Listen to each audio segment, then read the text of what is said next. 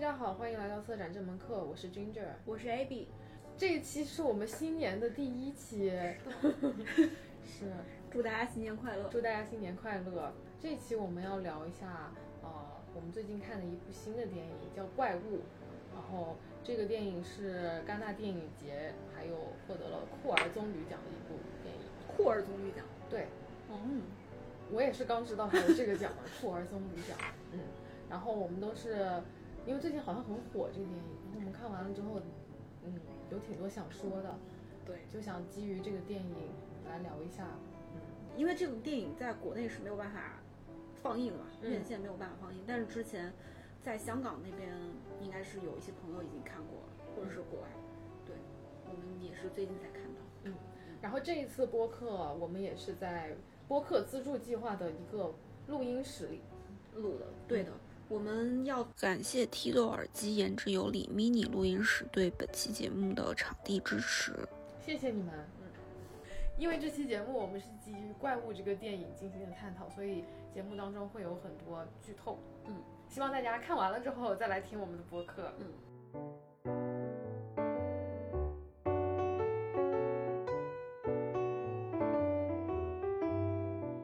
首先，我们来讲一下这个电影讲了啥吧。好，这个电影它的故事呢很简单，讲的就是呃以三个人的视角去讲的同一件事情，呃男主男主角的妈妈，还有男主角的老师，还有男主角本人。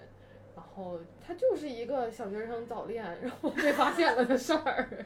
嗯，也不算被发现吧，就是家长跟老师都觉得啊、呃有异样，雪球一样越滚越大，越滚越大。后来两个小朋友的感情就被发现了。就是从家长的视角，还有老师，就是这些大人的视角来看，就是是一件特别不可饶恕的事情。就嗯就是在这个过程里面是实质的有很多误会，有受到伤害了，就是他们自己想要保护的人，就比如以妈妈的视角，她自己儿子，她觉得自己儿子是受伤的那个，然后她需要站出来主持公道，嗯，但其实她在这个过程里面，他并没有看到整件事的全貌，他就是以他作为一个母亲，作为一个单亲母亲的角度去对理解了这件事情，对然后过过度的保护了他的儿子，是，然后老师那边呢，他也是其实没有真的去跟全班所有人去取证，嗯一起事件，他眼眼睛里所看到的一起所谓的校园霸凌事件到底是怎么样的，然后也是很零星的这种碎片，再加之自己的想象，然后构建出来的这样一个，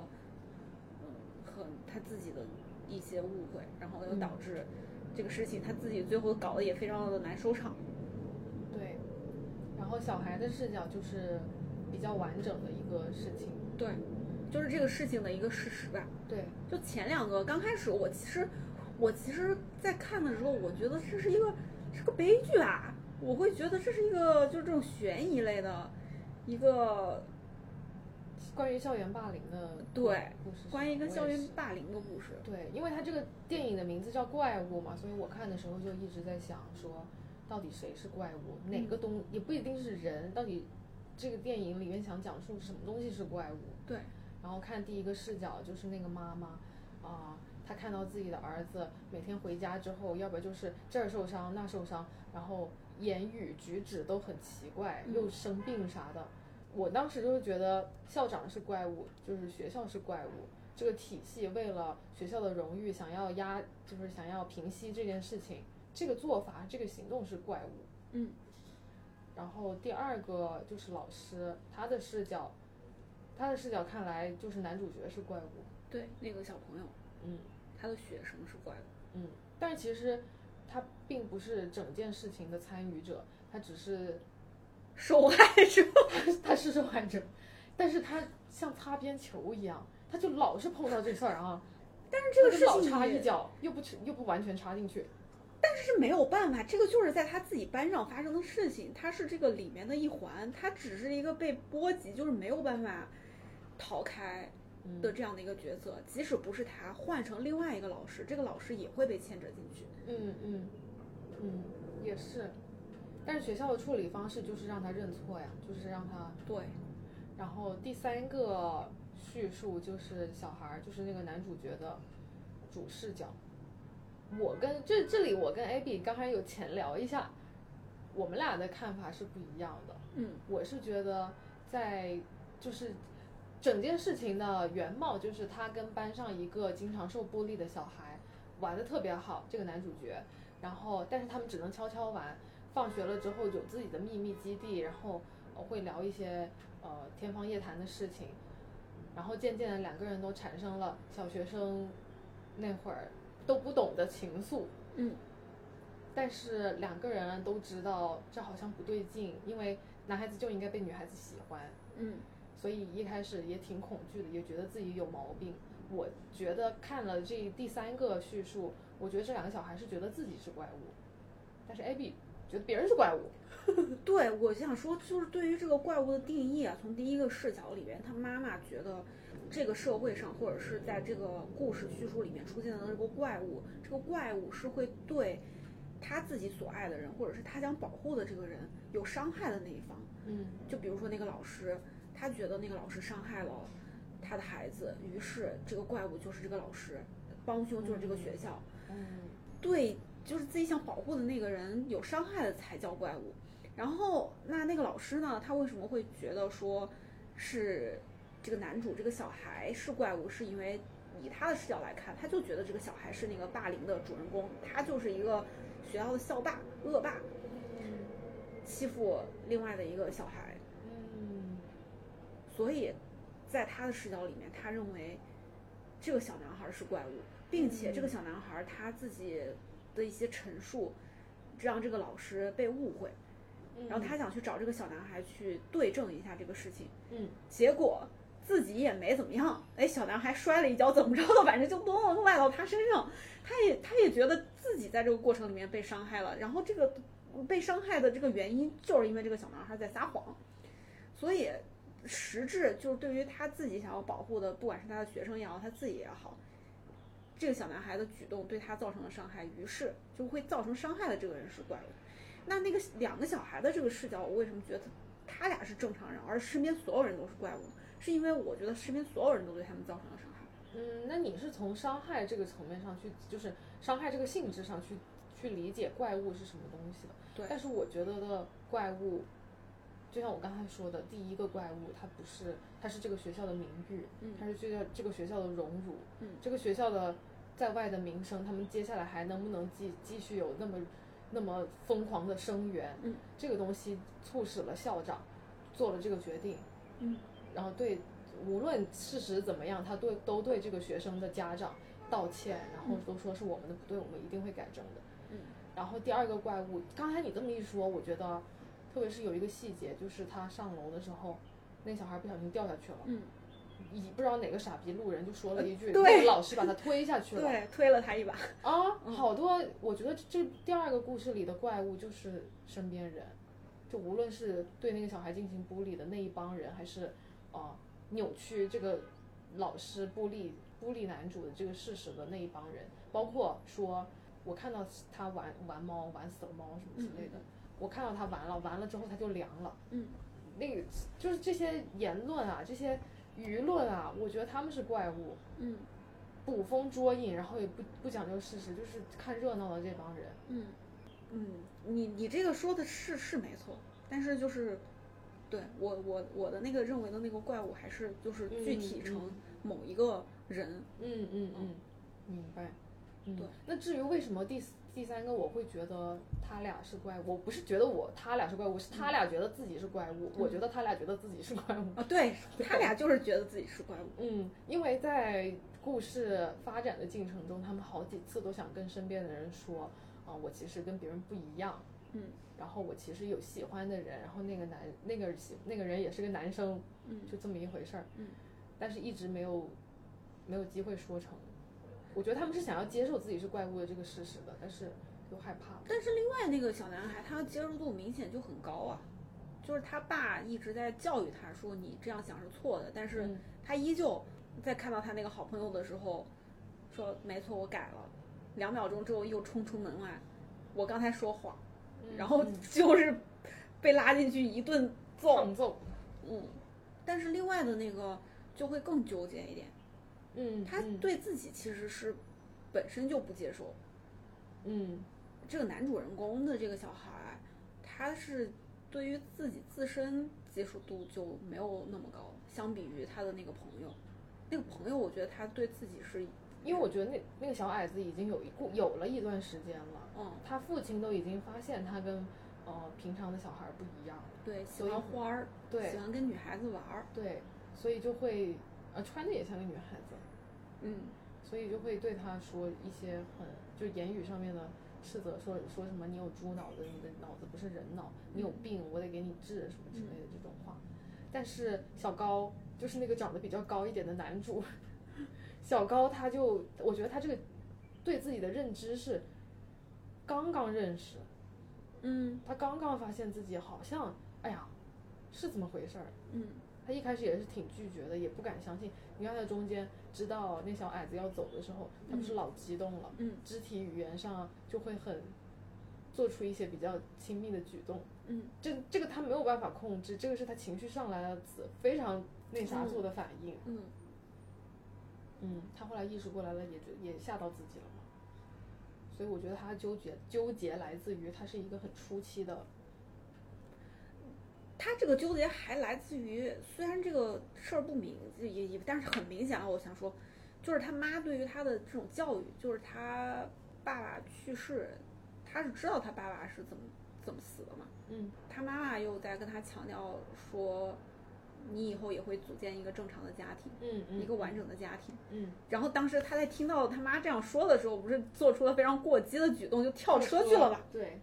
不能接受，我妈也肯定接受不了我。嗯我妈就是觉得那个是正常的，或者是这个社会就是正常嗯的，我就是不正常，我不会被社会接受。而且中间有一个细节是他他他们家一家三口在那吹蛋糕，他爸爸已经过世了，是对嗯着他爸爸那个遗像吃蛋糕吹的吹蜡烛的吧。然后他妈妈就拿着蛋糕说：“你跟你爸唠两句吧。”然后他说了，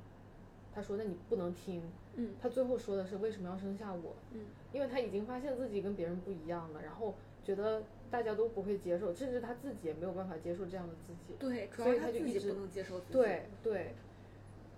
所以我会觉得第三个故事里，他会觉得他俩是怪物。哎，也不是，那就只有他觉得他是怪物。另外一个小男孩老得劲了，每天雀跃的在那儿跳啊，我都我都没有他那么快乐，我就老想像他那么快乐了。对，刚才可 Ginger 在爱说，我不 相信，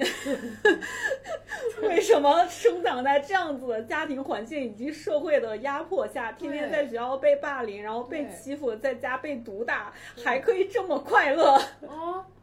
然后对待一个陌生人，因为中间有个细节是，呃，男主的妈妈去到了他家，就去到这个小矮子家里，想要看一下是不是，想要看一下他们关系怎么样。嗯，然后那个小男孩，那个小矮子，哇，可会来事儿了。 又倒水了。对呀、然后心理非常健康的样子。对，那你觉得社会中的怪物是怎么产生的？我觉得是这个社会结构本身所强加给个人。个人变成了一个个怪物。就社会结构本身吧，它不允许出现，嗯，去打破这种社会结构，或者是让现在这个资本主义它需要有效高效生产嗯这套运行模式出现任何一点岔子，嗯因为你过多的这种感情投入，其实是一种很低效的事儿，对于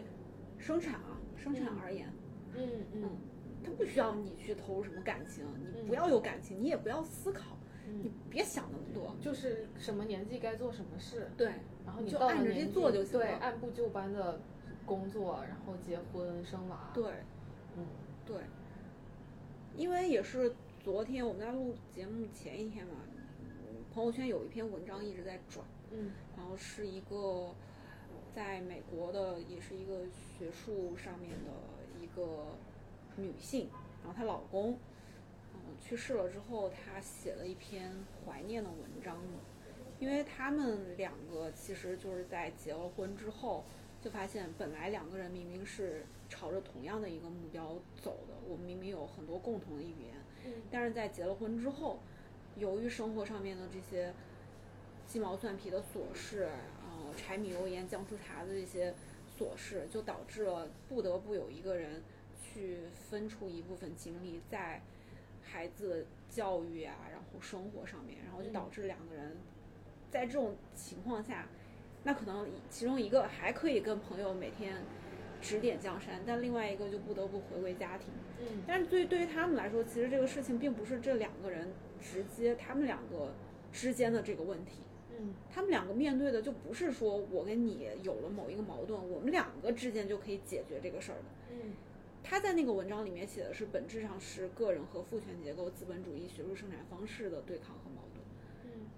就是我也觉得很多时候就是这种这种矛盾或者情感上的一些问题就，那你就像这个电影里面也是，其实就是我们俩的事儿，对吧？？嗯那两个小孩，我们两个，我们我想跟他玩，我就跟他玩，嗯我不想跟别人玩，我就只想跟他玩。嗯那怎么了呢？但不行，这个社会这个结构不允许这样子。嗯，是因为我觉得就是就拿那个电影里面那两个小孩说，啊、那小矮子不是被霸凌吗？那小高个儿都不敢跟他玩，因为对害怕自己也被别的同学孤立。对如果他不加入霸凌他们，继续恶作剧他们的那个大团伙的话，他可能就没有朋友了，他可能就怎么怎么样了。然后，对于那个小矮子产产生的这种情愫，他也不敢跟家里人说，因为害怕自己就没有办法像妈妈一样，嗯，像妈妈所所所期待的那样成成立一个健康的家庭。对，就是有很多很复杂的因素。我觉得这是责任吗？就是小小年纪他也会有，包括你刚才说的朋友圈转载的那个陈朗“请君重作醉歌行”这篇文章里面也是，嗯，就其实双方他们都是因为社会还有家庭的各种压力，啊但是这个压力不是单方面的施加给他们，也是他们自己施加给自己的，是一种责任。如果说啊，我们就是非常好，就就就是我就不在这个社会里面生存了，我我不赚钱，我有取之不尽、用之不竭的这些资源，是吧？我不不缺钱，我不缺所有的这些东西，然后我就一生一世这么一口人，我就跟你过一辈子。你要是能接受这事儿，那也许也行，俩人就隐居到外头呗。但不行啊，那你是不是还是得在某一个地方，你得有社会关系。你除了这个伴侣之间的这种亲密关系之外，你是不是还得有朋友？你是不是还得有工作？那个工作那个社会的这个社交圈，然后家庭，你跟你爸爸妈妈的这个关系怎么处？如果你有一个小孩，跟这个小孩的这个关系怎么处？你可以就你俩人，那那个小孩呢？那小孩需不需要那个小孩自己的这个？就是那不就是本质上人是生活在一张网里面的，嗯他是没有办法不剥离开来的。对，但是你可以创造新的网啊！你说，就打个比方说啊，我现在就出国，然后我就找一个找一个当地人，我就跟他结婚，然后我就在那儿生娃，嗯创造一个新的网，在那儿认识新的朋友，去加入他的网啊。是可以。那如果这个事儿它真的这么的没有什么问题的话，那那个 identity 这个事儿可能也不会，或者是 diaspora，嗯呃，离散或者是这种身份认同之类的，就包括移民、二代。啊，什么之类的，这这些问嗯就都题不就是 问题就不是问题了。是对 对对，如果他是一个选项的话，那这些问题都不是问题了。对，嗯，问题是他也是一个问题。嗯，好啊，做什么都是错。也不是，就是这个社会结构是这样子的。但是我觉得这个是这个这一点哈，好像是，呃，再再多的国家我就不太清楚了。但是中日韩的观儒众家对儒家思想子影弟响到，嗯对，可以看出来，可以感受到这一点，它是来自于自己对自己的一种压迫，嗯然后啊社会、家庭对你的压迫，嗯，然后这个东西从某种程度上来说，从某某种程度上来说，你对它是有认同的，所以你才会很自愿的被压迫。我觉得这种认同，它其实并不是说，这个其实是一种被动，你被教育出来的，嗯你被规训的嗯，一个结果。对你并不能说我出生下来我就天生这个事儿就存在我骨子血液里面，是，对啊，是被规训，就是你你已经接受了这个社会是这么运转的，嗯是按照那套公式走的，嗯，然后你自己要是有一点点的不一样的话，你会扭曲自己去 fitting 那个那个公式，对，就接受自己和别人不一样的这件事情，我觉得其实挺难的。那社会的怪物就是其实就是跟别人的不一样，嗯，可能会导致这个社会运作不太稳定的那部分吧。所以按部就班按照这个社会运作逻辑去运作的那部分人也会害怕怪物是的，这种人群吗？我觉得会啊，为啥？他的恐惧因从哪为儿你来这又事又不儿，碍他事儿，我不啊，你这个就不高效啊，你这个天天一天天的，你管我高不高效呢？你自己高效不得了吗？你自己管挺宽的。不是？那假如说，那如果说你是一个公司的老板，嗯然后那你说你愿意招那些听话的、高效的员工，还是招一些非常非常有自己思想的？我觉得不能放在一个他就公司这样子的集合，它已经是资本主义下面一个非常模范的标杆了，不能放在公司里面。就说就拿这部电影里面头那个班级来说，嗯，为什么他们会欺负那个小矮子？他们为啥欺负他？就是觉得他奇奇怪怪的，又喜欢跟女孩子玩，又认识花，又穿的像小，说话也细声细气的，嘴巴也嘟嘟的，嗯就是觉得他像个女孩子，所以欺负他，就是因为他是个怪物，所以他们欺负他，碍他事儿了吗？ 穿你家裙子了啊？ 你给我气的！ 啊，念你家花名字了啊？你说他们为什么气他？就这种这个逻辑其实可以反映到很多嗯社会现象，就比如说啊、我现在目前也想不到一个不酷儿的例子。要是有酷儿的现象发生了在网上，嗯那肯定又有一堆网友在那哔哔叭叭的嘴不停。就是非我族类呀、这个东西我但是觉这得个是除恐了惧吗？我因为我觉得，我觉得是恐惧，他们害怕什么呢？害怕一切未知。这个小孩他的行为方式是不在另外一帮主流小孩他们可知的范围里面的、呃、嗯来的，这部分就是未知，就对于他们来说就是未知，所以我要把他给扼杀掉。包括那个小孩他爸，嗯，那你怎么能有这样子的行为？你你这个行为不是我认知的范围里面，你对我是一种未知，我觉得是一种对未知的恐惧，所以要扼杀掉它。嗯嗯，所以也是，但凡有一些这种不在主流可判断、没有按照既定轨道去判断的这些东西，它都是属于你不可控的一些因素，不管是在公司也好，或者是在学校也好，或者在任何一个团体里面也好，就一个社群里面，我知道哦，我爷爷就是这么做的，我爷爷的爷爷就是这么做的。就比如说，从从小这个村儿里，他就小孩，呃，生下来之后，他就可能会得某一种病。嗯，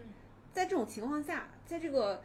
集体它是一个比较封闭的情况下，嗯，可能祖先就会知道说，他的奶奶就会知道说，哦，他的这个小孩生下来当时也有这个病，然后这新生新生就是新妈妈遇到了这种情况，她只要问她的老一辈的这个人，她就可以得到一个方式去解决她小孩的这个病，嗯，因为。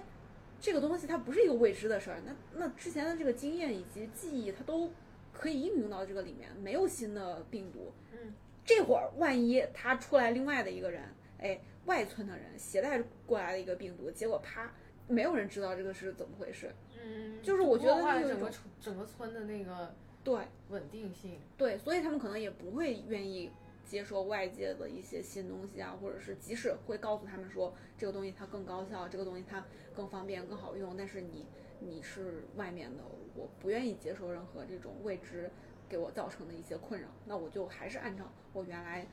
一步一步，我就是每一步都踩着前人的这个脚印往前走的这种方式去进行。嗯嗯，这个东西是不是儒家思想独有，也不是儒家思想， 就是东方独有的？因为我在看《乡土中国》嘛，这两天，嗯然后是 它里面一直在讲孔子，还有就是这种以礼治，就是礼治社会嘛，然后对，就是儒家文化的这套影响，嗯，乡土，然后社群所给你带来的这一些影响，哦，对，我想说，因为在在西方国家也待了不短，嗯，感受到的真的是他们一个人就是一个点，对，然后一个单位里面不会超过四个人，爸爸妈妈两个小孩儿，嗯，绝对不超过。还有一如果条狗，对对对，很多了。如果当小孩长大了，他们要啊、儿子长大了要多拉一个女朋友进来，嗯那你就给我出去，从这个单位里出去，对你重对新组建一个单位，对，咱们就不是一个单位。对的，但是感觉东亚社会的别的也我也不知道，中国社会他们是这个单位可以变越来越 大，越来越大，越来越大。我恨不得所有人是吧？ 我的我的曾孙子他结了婚都跟我住一块儿那种感觉，我们就一起住在一个大屋檐下，嗯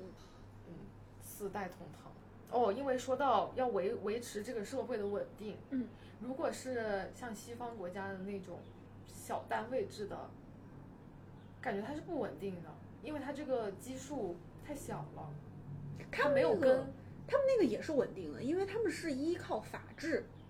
就是嗯大家对于这一件事情有共同的认知。我们干嘛？咱们先拟一合同，对吧？我们对打一个什么条子，或者是怎么样的？就是社会体系，就是他们的 credit 这一套征信的体系是非常完善的。嗯，你一个人，你有没有信用，你就是跟你你刷你的那个驾照，人家就知道你的嗯信用体系是多少，嗯你能不能借来钱，我是可以量化的。嗯，然我们是没有办法量化的，对，我们这个信用嗯体系是刷脸的。对，还真是，不给你刷脸，还要刷你，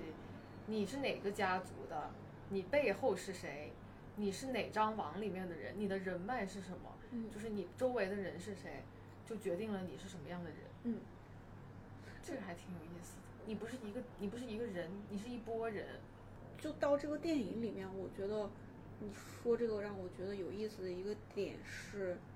你看似他们其实都是一个非常小的单位，一个一个家庭，嗯就其实每个都是一个家庭，甚至一个家庭里只有俩人，嗯哎，单亲妈妈和孩子，嗯或者单亲爸爸和孩子，一个老师自己住，一个女朋友，嗯校长和老伴儿之类，就这种你看起来好像非常非常小的这个单位，嗯但是其实这种社会本身对于他们的这种规训，又是就好像是一个很大的一个网，就是他们虽然是小的单位，但是在这个大的环境里面是也是一种处于我没有办法逃离我所在的社会结构的这种感觉。我觉得你说的这个网还是祖祖辈辈留下来的。就比如说他妈妈就会有那个思想，就是你组建一个美好的家庭，这就是我对你毕生的期望了。嗯这就我这就代表我对你死去的爸爸，我有一个交付了。嗯这种东西是祖祖辈辈流传下来的，它嗯也是有根的。虽然那个根体现没有体现在你的家庭单位有多少有有多少成员上面，嗯但是在思想上面它是有传承下去的，就包括那个老师会觉得，那个校长会觉得，啊、一个学校的荣誉很重要，我我热爱这个学校，我是从这个学校待了几十年，然后这个学校的啥啥啥都很重要，然后我要是出事了，我要是把自己孙女撞死撞死这件事情爆爆出去了，那这个学校就开不下去了，所以嗯这件事情我只能跟我已经退休的老伴儿商量好，让他帮我顶罪。嗯就这一切都是，它是有时间沉淀下来的。虽然他们的单位很小，嗯，但是西方的，我不知道，我感觉他们没有那种不太有根。就像你说的，他们是法治社会，他们依据的都是呃征信，都是对你这个人，你在系统上面，你在国家这个层面上的，嗯、你的信用记录，我我可以依照这个东西去相信你，那是因为我相信那个系统。对，但是他们没有根。我现在目前讨论，我个人觉得他没有根。但这个情况，我觉得一一又不就是适用于大的这种主流的行业，就是大的这种大型行业里面，而不适用于文化机构。就是文化上，我觉得它也是一个怎么说呢，刷脸的这么一个，你说在西方国家里的对啊文化机构里，嗯。你说在美术馆里，你就说我们自己干的这摊事儿，嗯，在美术馆里其实也是啊，就是刷脸的，就这么些人，你就认识就认识。我但是没有那么这个有趣。但是我觉得， 但是明显就是对比起我们在这儿投一个 proposal 跟在国外投一个 proposal，在国外就是你东西够好，你动你那个 proposal 写的够好，管你是谁写的，管你是男的女的，管你是鬼写的，我都嗯会让我都会给你这个机会去让你做这件事情。在国内不是，国内我也问过他们为什么不是，他们给我的理由是因为厉害的人太多了，我不信。 厉害的人都搞人际关系去了啊！唉搞人际关系可能确实厉害，但是事情做没做好这是另外一回事儿。嗯，所以我觉得，可能西方是不是真的是像他们有，是不是真的是一个比较去中心化，就是哎，不能这么说，嗯，但是就比如说西方的这些，嗯，中产阶级吧，他们如果说祖祖辈辈家里就是搞文化的，那到他们这一辈，他们就是带着祖祖辈辈，也是带着祖祖辈辈的这种记忆，投身于这个事业，他们可能也不会想着我去搞什么别的，就除了学艺术史之外别的那些行业，嗯，然后我就会干这个，然后只干这个，我就然后就这么干下去。那就是中高产的呀，他阶级他得累，对，就是上面到了一个一定阶级，就是他们也是这样的一个资源互换或者是嗯资源置换制的。嗯，那是不是其实这个跟东西方没有关系，就是社会结构跟阶层有关系。反正是在乡土中国里面，他举的那个例子嘛，那西方就是点对点，然后这样子很多点，然后织成了这个网嘛。然后中国这边的乡土社会结构就是投出去一个石头，以这个湖啊石头投出去的那个点为中心，个人向外发散一圈一圈的这个涟漪，然后这个涟漪是构成了这个社会。嗯是个人一个一个的导致的一大片一大片一大片，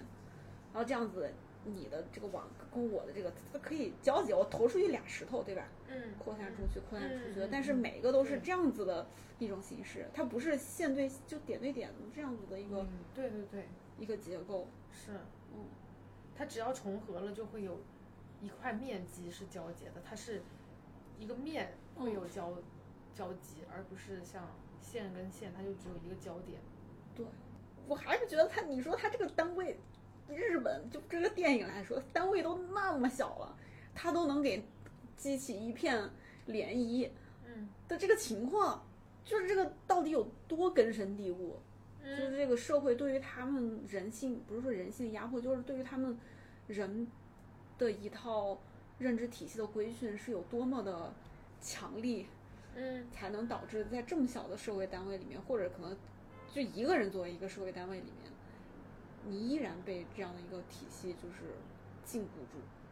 是。但是这个电影，因为它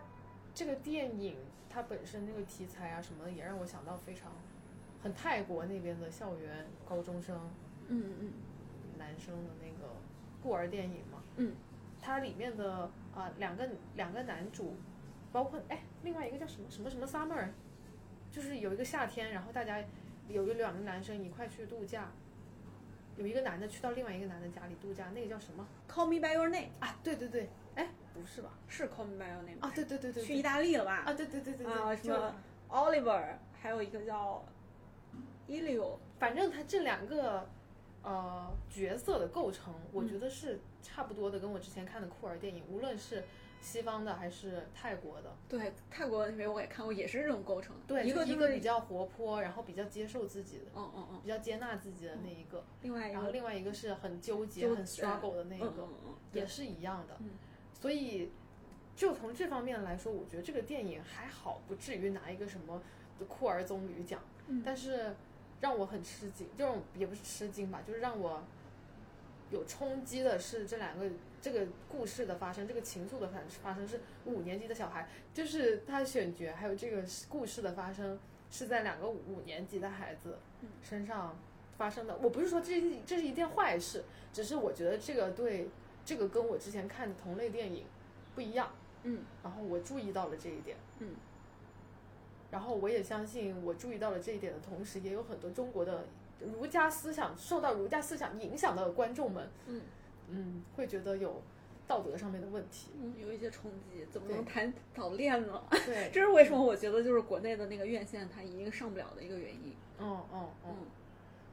误导小朋友是吧？误导青少年。但是这就是一个很大的一个问题，就是对于小朋友或者是我们那个青少年，那尤其是现在小孩越来越早熟，嗯然后就导致他们其实是有非常多的渠道从网上接触一些这类型的，不管是性教育也好，或者是各种各样的这个信息也好，但是它不是一个成体系，嗯然后你的爸爸妈妈会从你小的时候就教育你，这是一套你该怎么样去保护自己，你要怎么样去理解你自己身体的一些变化，嗯，或者是你可能呃到了这个年纪，你会不会出现一些这种心理的变化？我觉得在东亚家庭，我不知道呃不说东亚家庭，就至少是呃中国的家庭里面，嗯我身边很少有朋友，就是小时候家里会对他们做出非常系统、非常正确的关于性教育这方面的引导，包括学校里面，其实也就是可能小学的时候有过这种呃来月经之类的这种，啊，这这个课我还记得，他妈的课男的都被轰出去了。对对嗯对，然后可能初中的时候也会有一些嗯这种。最基本的一些基础生育教育课，嗯但其实这些是远远不够的呀。是啊这些都不这这些嗯，在中国的社会来看，它是一个需要悄悄说，需要对，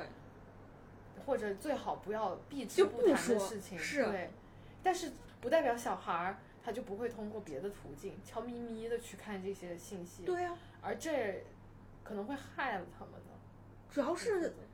就是很多这种你没有办法引导，就比如说这个小孩他为什么没有办法跟他妈妈去讲这个事情，嗯也是一方面，肯定是他妈也没有跟他谈论过关于这种情感。你除了呃你现在现有的这个学习，以及你跟爸爸妈妈的这种亲情，嗯，然后可能涉及一点友情吧，你就会忽略那小孩，他就不会有除了这些之外的一些其他的情感吗？嗯那小孩大家对吧？你小时候你你其实你分得清你跟你那些朋友到底是哪个这个情那个情这个情对那个情吗？对嗯你分不清，然后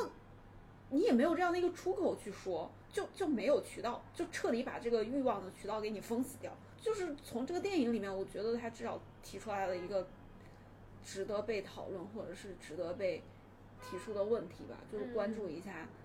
青青少年的这都不是青少年，就是哦，对，不是嗯就青少是年，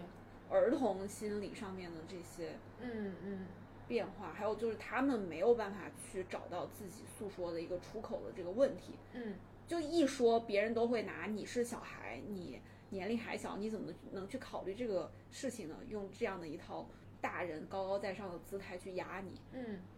那他们的问题就不是问题了。嗯，是，就是因为他选择了这两个小孩，然后真的让我觉得我自己作为一个观众看他们俩的感情，我都不说那个感情是啥，我就觉得他是爱，嗯然后也不是爱情那个爱他，反正他就是爱他，爱比爱情大多了。嗯，我觉得那个是真的是最纯粹、最原始，然后最最干净、嗯，最圆润的爱。因为我觉得越长大吧，大家对于爱的这个定义，它可能就越详细，就会去定义它。嗯，爱情、友情、亲情，就是嗯这样去定义它。嗯然后有一些什么各各种各各式各样的感情，你都会给它一个名字，然后加以分类。但是在你分类的过程中，它就像它就不是一个圆润的东西了，总有你嗯没有分类，总总有你没有感受到的地方，总有你嗯被你忽视、就被大家忽视的地方。嗯有一些感情它就是没有办法用语言去表达的，嗯就没有办法用语言去概括，给它一个名字的。嗯但是是因为这两个选角，然后这个感情发生在这两个那么小的小孩身上，让我一个观众觉得他们俩的感情是最圆润、最干净的。嗯嗯，那个东西，嗯，这个还挺冲击我的，就会觉得老爽了这玩意儿。哇，我昨昨天看的我这大呼我室友咋了？ 就是前天，就是咋了？我说哇，我我我最后也是非常之震撼，就看完了之后，你震撼在哪儿？我觉得太美好了。嗯，呃还是因为刚开始我可能觉得这是一个悬 疑片，我估计就 你就等着真的一个三头六臂的怪物走出来，是不吧是不是，这是恐怖片，不是，我没有把这个电影去具体的怎么定义，就是尽量不要让自己得到任何一点剧透，然后就是嗯纯什么都不知道这这种情况去看，然后在看完前面两段那个视角之后，我就觉得最后是一个某一种真相，就是肯定这个事儿它会带我走向某一个真相，我就会以为这种真相导向，嗯但是没想到它其实就是这么美好的一个 happy ending。对，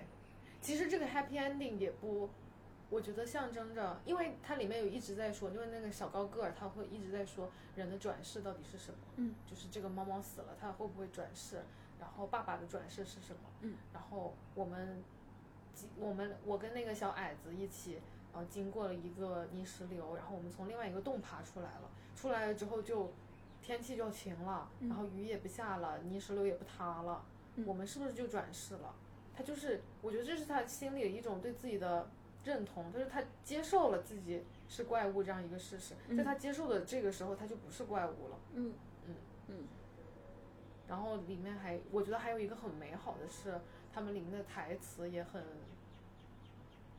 就是跟这个主题让我觉得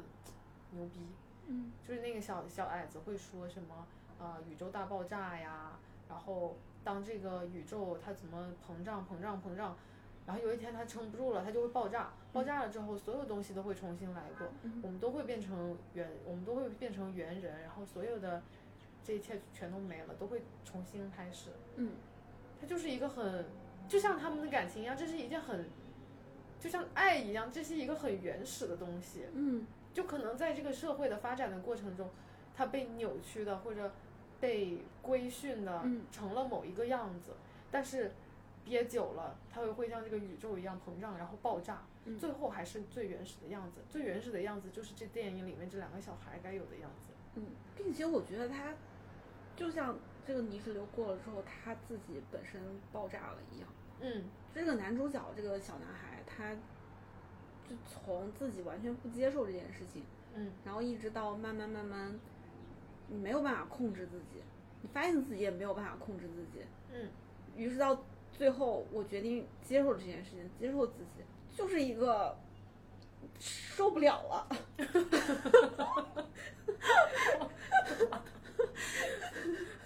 去他妈的那种。对，就是就这个事情就是一个失控的事情，然后这个事情也是这个社会里面所不想看到的那个感情里面最激烈的那部分，因为它是不可控的，它是未知的，你都不知道这个东西它能产生多大的能量，嗯能为你这个很稳定的这个结构带来什么样子的冲击，嗯，这帮人会疯批到哪种程度，嗯是最后嗯接受了自己，然后很快乐、很开心的。好在像阳阳光上，我操，哇，我真的是那小草地上。太美好了，就是太治愈了，就是很嗯治愈，让我觉得，嗯让我还愿意想到这个世界上是有美好的事情的，嗯嗯，真的是很美好。嗯，然特后别就是是越长大了之后，越谈不了那种美好的感情了。嗯，就他妈说进入了一个感情专题啊， 啥午夜专题、感情专线。 主要是在大城市里，也不是大城市，啊主要是在一个城市化的进展的这样一个社会里面，很多东西它都是都是要被列在 Excel 表里的，嗯都是有 timeline 的。嗯，但是他们的这个感情是没有的，是偶然的，嗯嗯甚至小高都不觉得自己，小高自己一开始都不承认他是一段，他是他是爱，嗯他是偶然发生的，嗯很多东西就是自然而然就产生了。嗯但是放在放在现在的话，很多人是会为了嫌麻烦，或者他觉得碍事儿，就忽略这样子的这这种偶 然，嗯嗯嗯，抑制自己 对这份偶然产生的情愫。但是这种这种感情是很美好的呀，嗯这种感情是很美好的。对，呃，我想到我前前段时间跟一个朋友在聊关于酷儿电影，嗯他就他就提了一个问题嘛，为什么这种艺术类的这种影片，不管那个导演他到底是不是酷儿，你像李安呐、嗯王家卫呀、这种很大牌的这种导演，嗯那他们本身也不是酷儿，但嗯是他们一要拍个什么影片，那就特别喜欢去拍酷儿的这种电影。嗯那是为啥？就只有这种同性之间才有真爱嘛，男女之间就劣等嘛。嗯大家提了这样的一个问题，嗯嗯然后我当时的回答是，因为男女之间，他毕竟你传宗接代嘛，你嗯是有这样的一个责任的。你生物自然的繁衍，你要保存你的基因，让这个基因延续下去。那这个事情你很难讲说，再怎么样，它有一份原始的这种很冲动的这个东西。然后嗯爱，我觉得一方面是文明的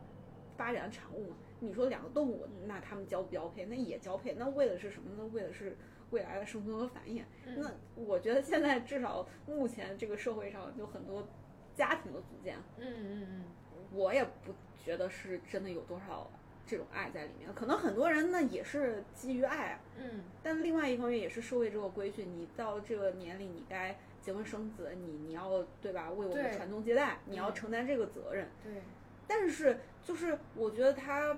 在电影里面或者是在艺术化的手法里面把这个事情给提出来，去讲一些超过就是日常生活，然后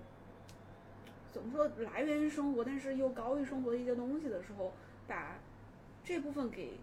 抽出来。就是两个人的这种感情，自然而然发生的感情，我不承担任何接下来的这种社会责任，或者是繁衍后代的责任，这样两个同性之间的这种情感，会更像你说，它可能更大一点。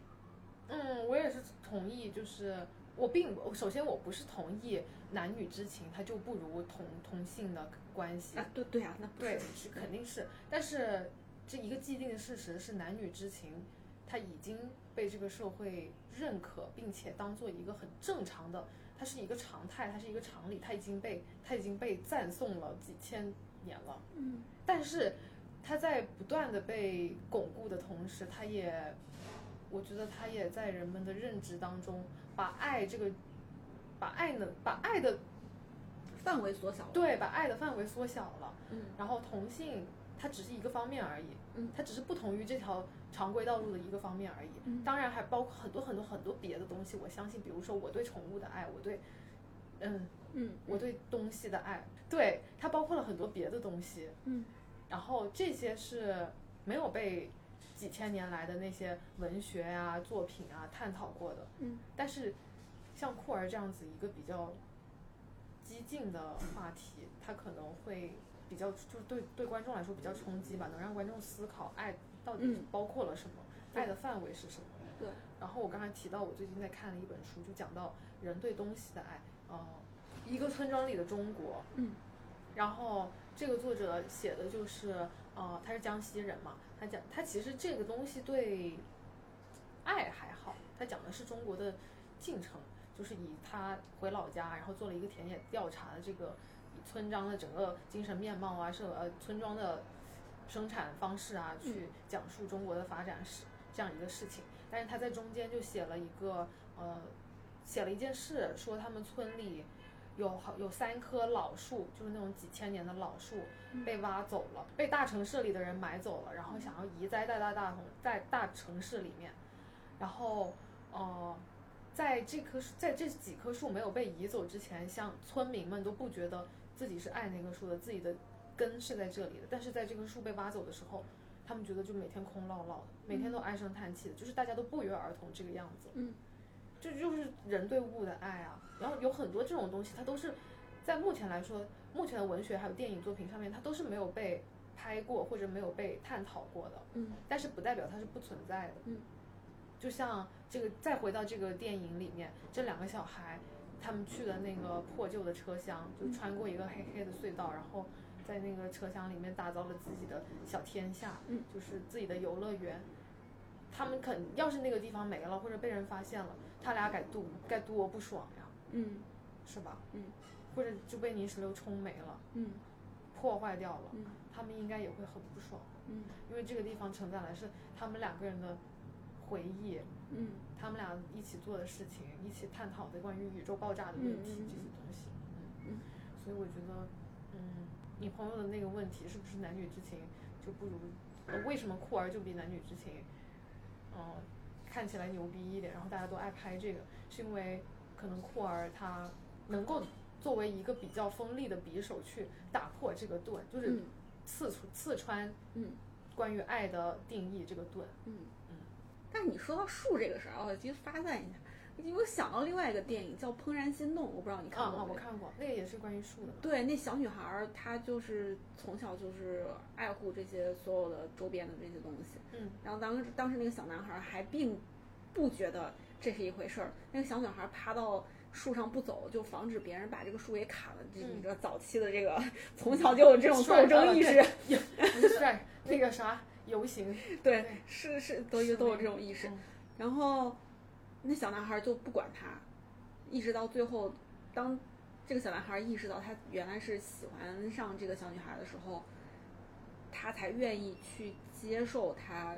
原来这个树对他是这么重要的这个事情。然后嗯到后来，他们俩又亲手一，就是小男孩为他栽了一棵树嘛，我嗯们在一起把这个树给嗯养大。嗯，包括海上钢琴师也是啊。嗯你说海上钢琴师，他为什么最后那个船爆炸了，他就要在那个钢呃钢琴上面， 他就要在那个船上面待着呢？嗯他就是对这个地方就是他的家，就是他的根，嗯这是这是另外一种爱。然后他，嗯、他当然大可下船了，然后去是吧？嗯去陆地上面走走，然后以他的那个嗯钢琴的技艺，他也可以活下来，活得很好。但是他最后选择了跟这个船一起一起一起毁灭，嗯，嗯，这种也是。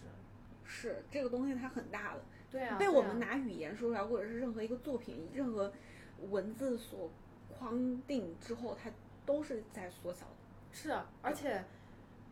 它也不是一个某一个种 类，它很复杂，也会变，嗯，嗯，它也会转换。对，所以我觉得这是一个很有趣的，也是一个无穷有无穷无尽的能量的话题吧。而且另外一层面，反正因为这这个电影的编剧我很喜欢，坂元裕二他其他的一些电视剧什么的，四重奏啊我巨巨巨爱看，他有几个剧我是真的很喜欢。嗯然后他最开始就是作为一个爱情编剧嗯出来的，然后像《东京爱情故事》。嗯嗯，早年的《东京爱情故事》也是他写的。然后他之前我看过他一个，呃，不是他的采访，是他上的一个编剧课，就就是这种 presentation 吧。嗯然后他说，那讲爱情你讲啥呢？你不能讲就是俩人相爱这个事儿，不行，这个没有冲突，观众也不爱看。你要讲他俩为什么不能相爱，这中间他一定是要有一些问题的。嗯，但是很容易出现的一些问题，那就是什么父母的阻拦，那是最对早的一些这种家族上的世仇嗯不能在一起，或者是什么病痛啊、嗯这种车祸、癌症好不了这种这种这种问题，但是就已经很很无聊了，大家都已经看太多了。嗯嗯然后酷儿这个事情本身就是这种同性之间的，也算是一种阻碍吧，就是在这个爱情中所设下来的一些阻碍。是，但是像我们刚才说的，就是同类的，呃，这两个角色怎么分？一个比较活跃，一个比较嗯嗯 struggle，、嗯然后又是在一个什么样的环境下？这类电影我们都能列举出好几个了。嗯，就其实酷儿电影也不在少数，就是也所以从年龄上下手。 对对对，因为我觉得这个电影中间有好几次我都很怕小高死了，